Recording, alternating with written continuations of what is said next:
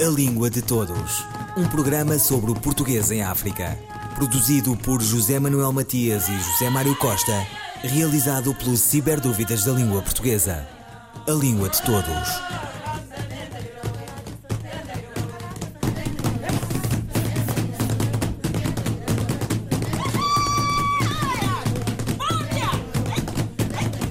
Perguntar é querer saber mais, é de alguma maneira já saber que há um território a delimitar, um território que se frequenta e que nos interroga, uma orografia a percorrer.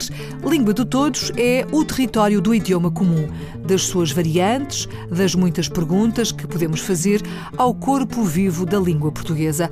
Uma viagem breve que encetamos com Sandra Duarte Tavares, colaboradora do Ciberdúvidas da Língua Portuguesa. Há sempre muitas perguntas. Por exemplo, esta, Sandra. Qual a diferença entre neologismos, estrangeirismos e empréstimos? Neologismos, eh, como o próprio nome indica, são palavras novas. Este é um termo formado por dois elementos provenientes do grego: neo, novo, e logos, palavra, palavra, discurso. As palavras televisão, eh, foguete, eh, foguetão, por exemplo, são palavras criadas no século XX para designar novas realidades. Assim, sempre que há necessidade na língua de designar determinada realidade em diferentes domínios, na informática, no desporto, na economia e noutros domínios, há necessidade de criar novas palavras. Essas novas palavras designam-se neologismos. Em relação aos estrangeirismos, como o próprio nome indica, correspondem a palavras que não são nossas, são estrangeiras, por exemplo, anglicismos, galicismos. Anglicismos são palavras que provêm do inglês e nós usamos bastantes. Galicismos são palavras que provêm do francês. Eh, italianismos, latinismos, ainda que o latim seja uma língua morta, nós ainda usamos algumas expressões latinas, como por exemplo a priori, quorum, sui generis, entre outras. Nós usamos muitos anglicismos. Estrangeirismos são palavras que mantêm a sua escrita, a sua grafia e a sua fonia, o seu som, a sua pronúncia inalteradas. Portanto, são palavras que são escritas e pronunciadas conforme o original. Em relação aos empréstimos, os empréstimos, como por exemplo maquilhagem, dossiê, tricô, bibelô, são palavras que já, que estrangeiras, claro. Estes exemplos que eu acabei de referir são galicismos, provêm do francês, mas há uma diferença em relação aos estrangeirismos: é que houve uma alteração gráfica e fonética dessas palavras.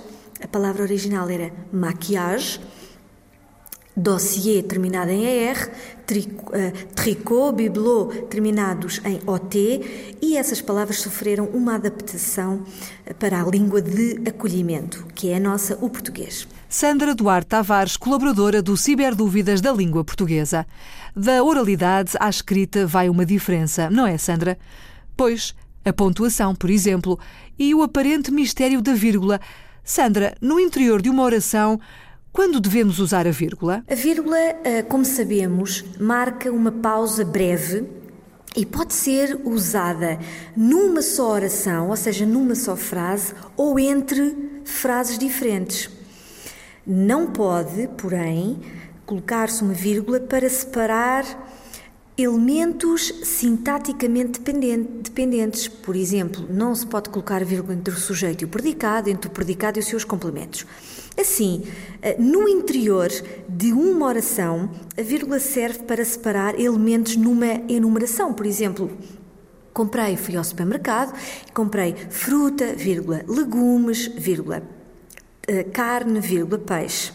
Serve também para separar as palavras que usamos para nos dirigirmos a alguém, o designado vocativo. Caros colegas, vírgula, tenho um aviso a fazer ou numa carta formal, na saudação, Olá, vírgula Miguel, devemos colocar vírgula entre a saudação e o vocativo. A vírgula serve também para separar elementos adverbiais. Por exemplo, em Lisboa, vírgula, há cerca de um milhão de habitantes. Serve ainda para separar o nome do local numa data, todos conhecemos este uso, Lisboa, 2 de abril de 2014, e também para marcar a ausência do verbo. Por exemplo, o tempo, estamos a falar do tempo, o tempo, o tempo, vírgula, uma maravilha. E são estes os principais casos de emprego da vírgula no interior de uma oração. E a parasíntese, Sandra?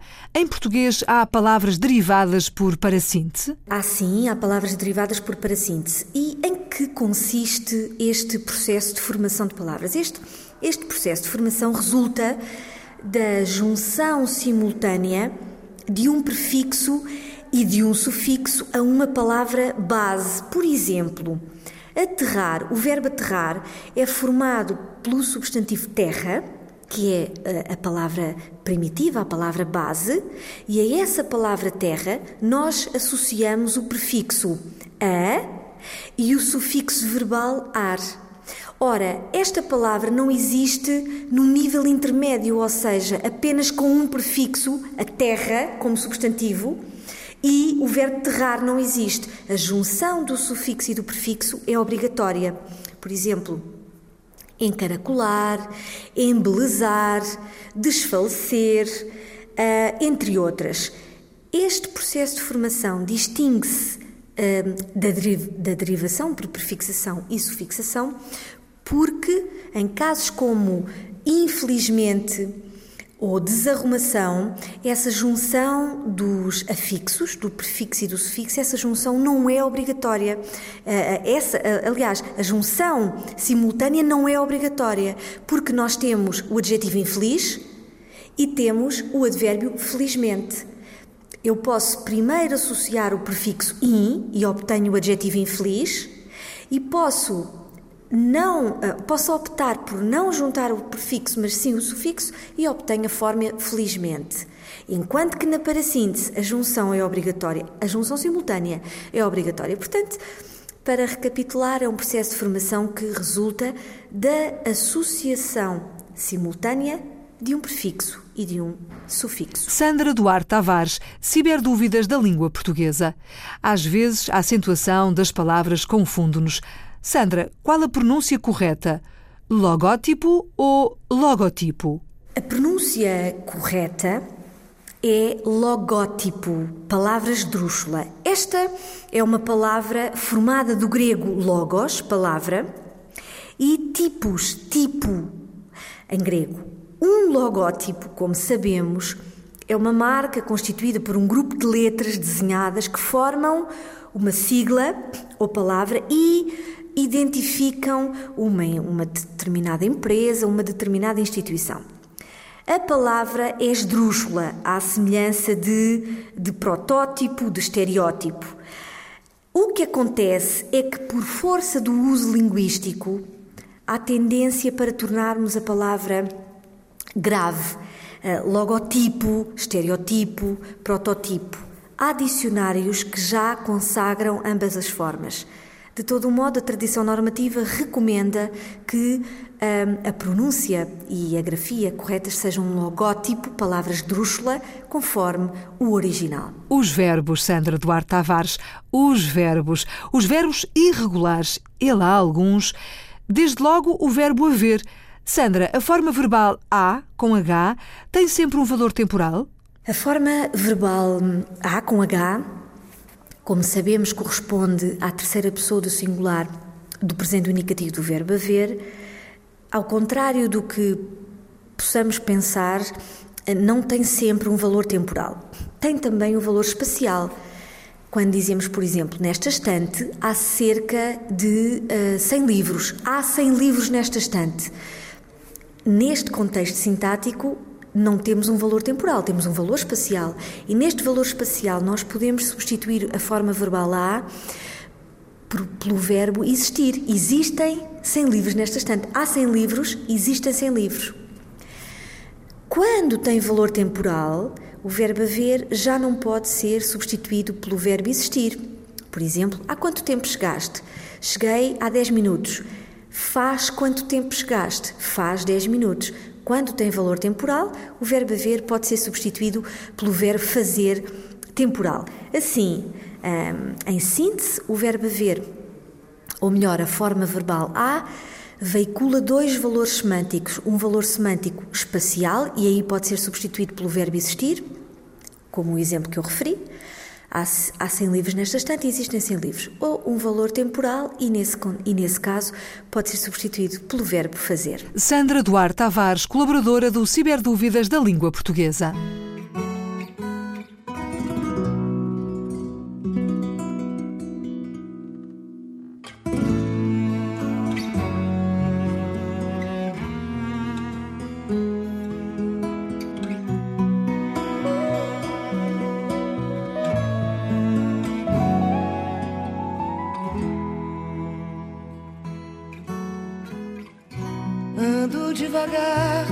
Já tive pressa e levo esse sorriso, porque já chorei demais.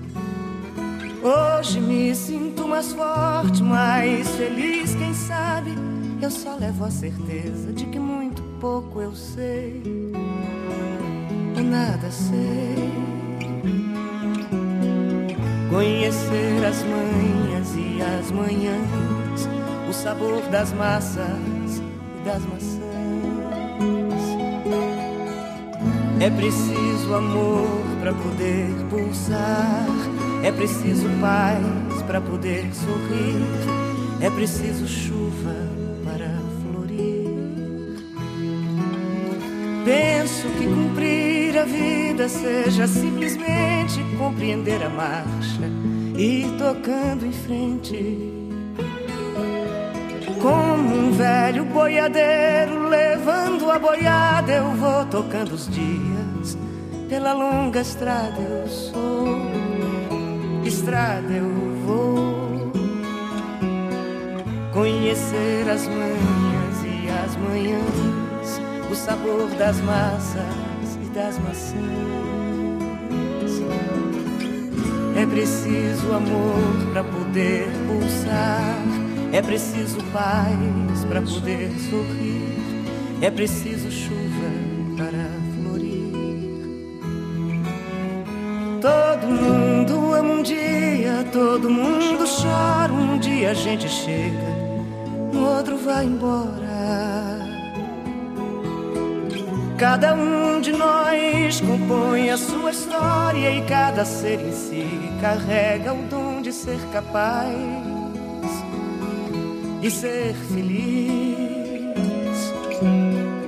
Conhecer as manhas e as manhãs, o sabor das massas e das maçãs. É preciso amor para poder pulsar, é preciso paz para poder sorrir, é preciso chuva para Ando devagar, porque já tive pressa e levo esse sorriso, porque já chorei demais. Cada um de nós compõe a sua história e cada ser em si carrega o dom de ser capaz e ser feliz. Tocando em frente, Maria Betânia. Sandra Duarte Tavares, deixemos a música. Os verbos assediam-nos.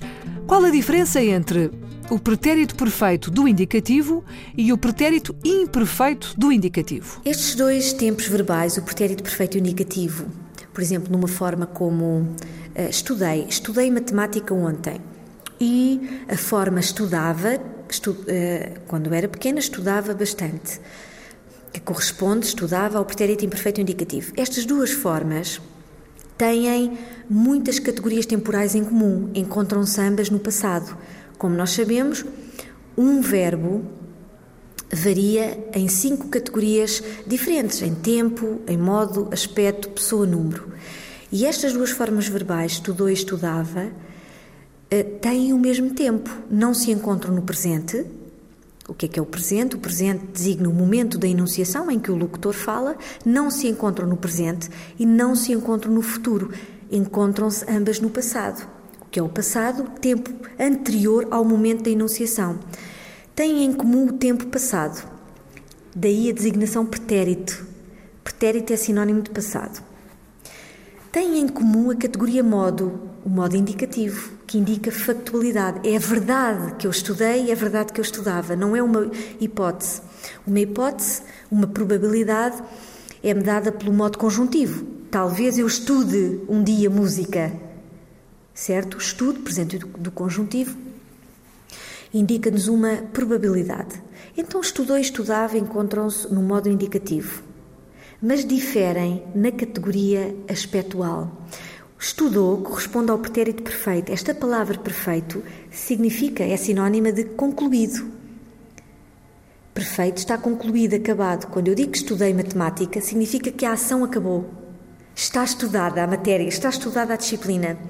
Enquanto que o pretérito imperfeito, estudava, tem um valor durativo no passado. Eu não indico o término, a conclusão desse estudo. Possivelmente estendeu-se, não sei, não sei precisar. Esse aspecto durativo é indicado pela palavra imperfeito. Assim, a diferença fundamental entre estes dois tempos prende-se prende com a categoria aspectual.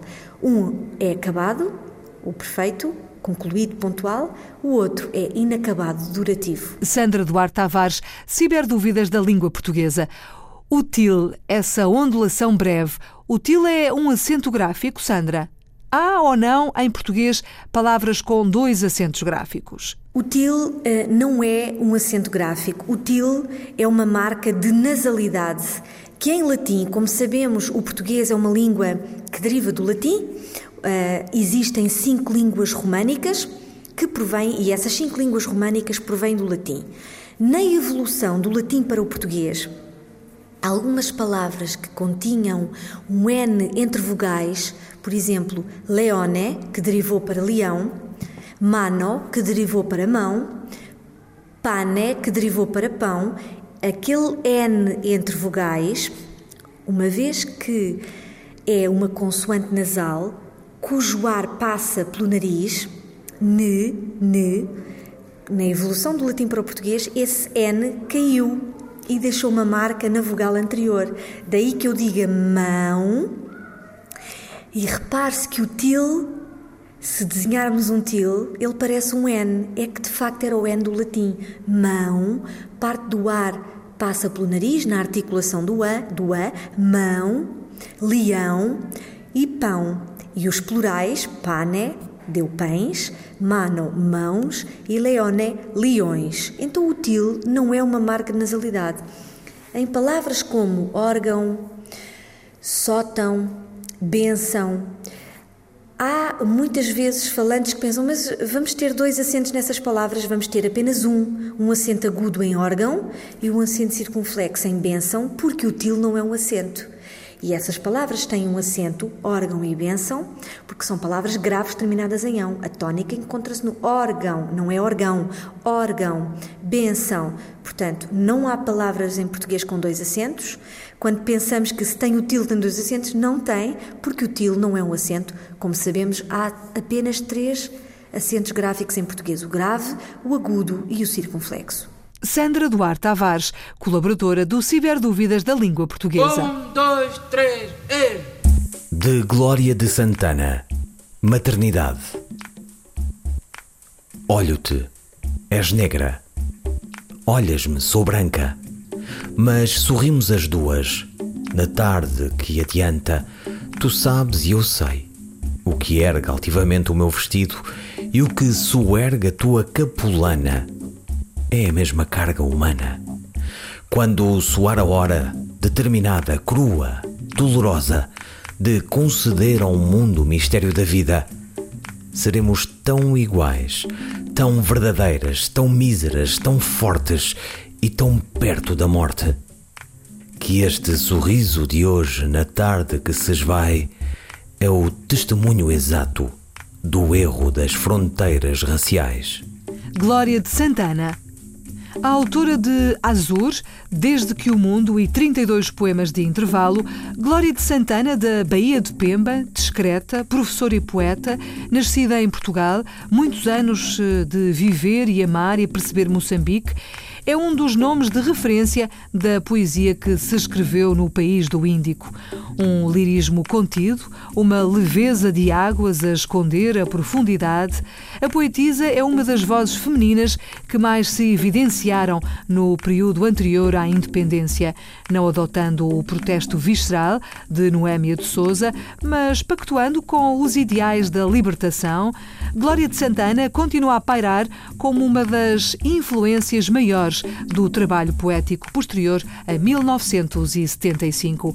Ouviram Língua de Todos, as despedidas de Filomena Crespo, João Carrasco, José Manuel Matias, José Mário Costa, Luís Carlos Patraquim, Miguel Roque Dias e Miguel Vanderkellen. A Língua de Todos. Um programa sobre o português em África. Produzido por José Manuel Matias e José Mário Costa. Realizado pelo Ciberdúvidas da Língua Portuguesa. A Língua de Todos.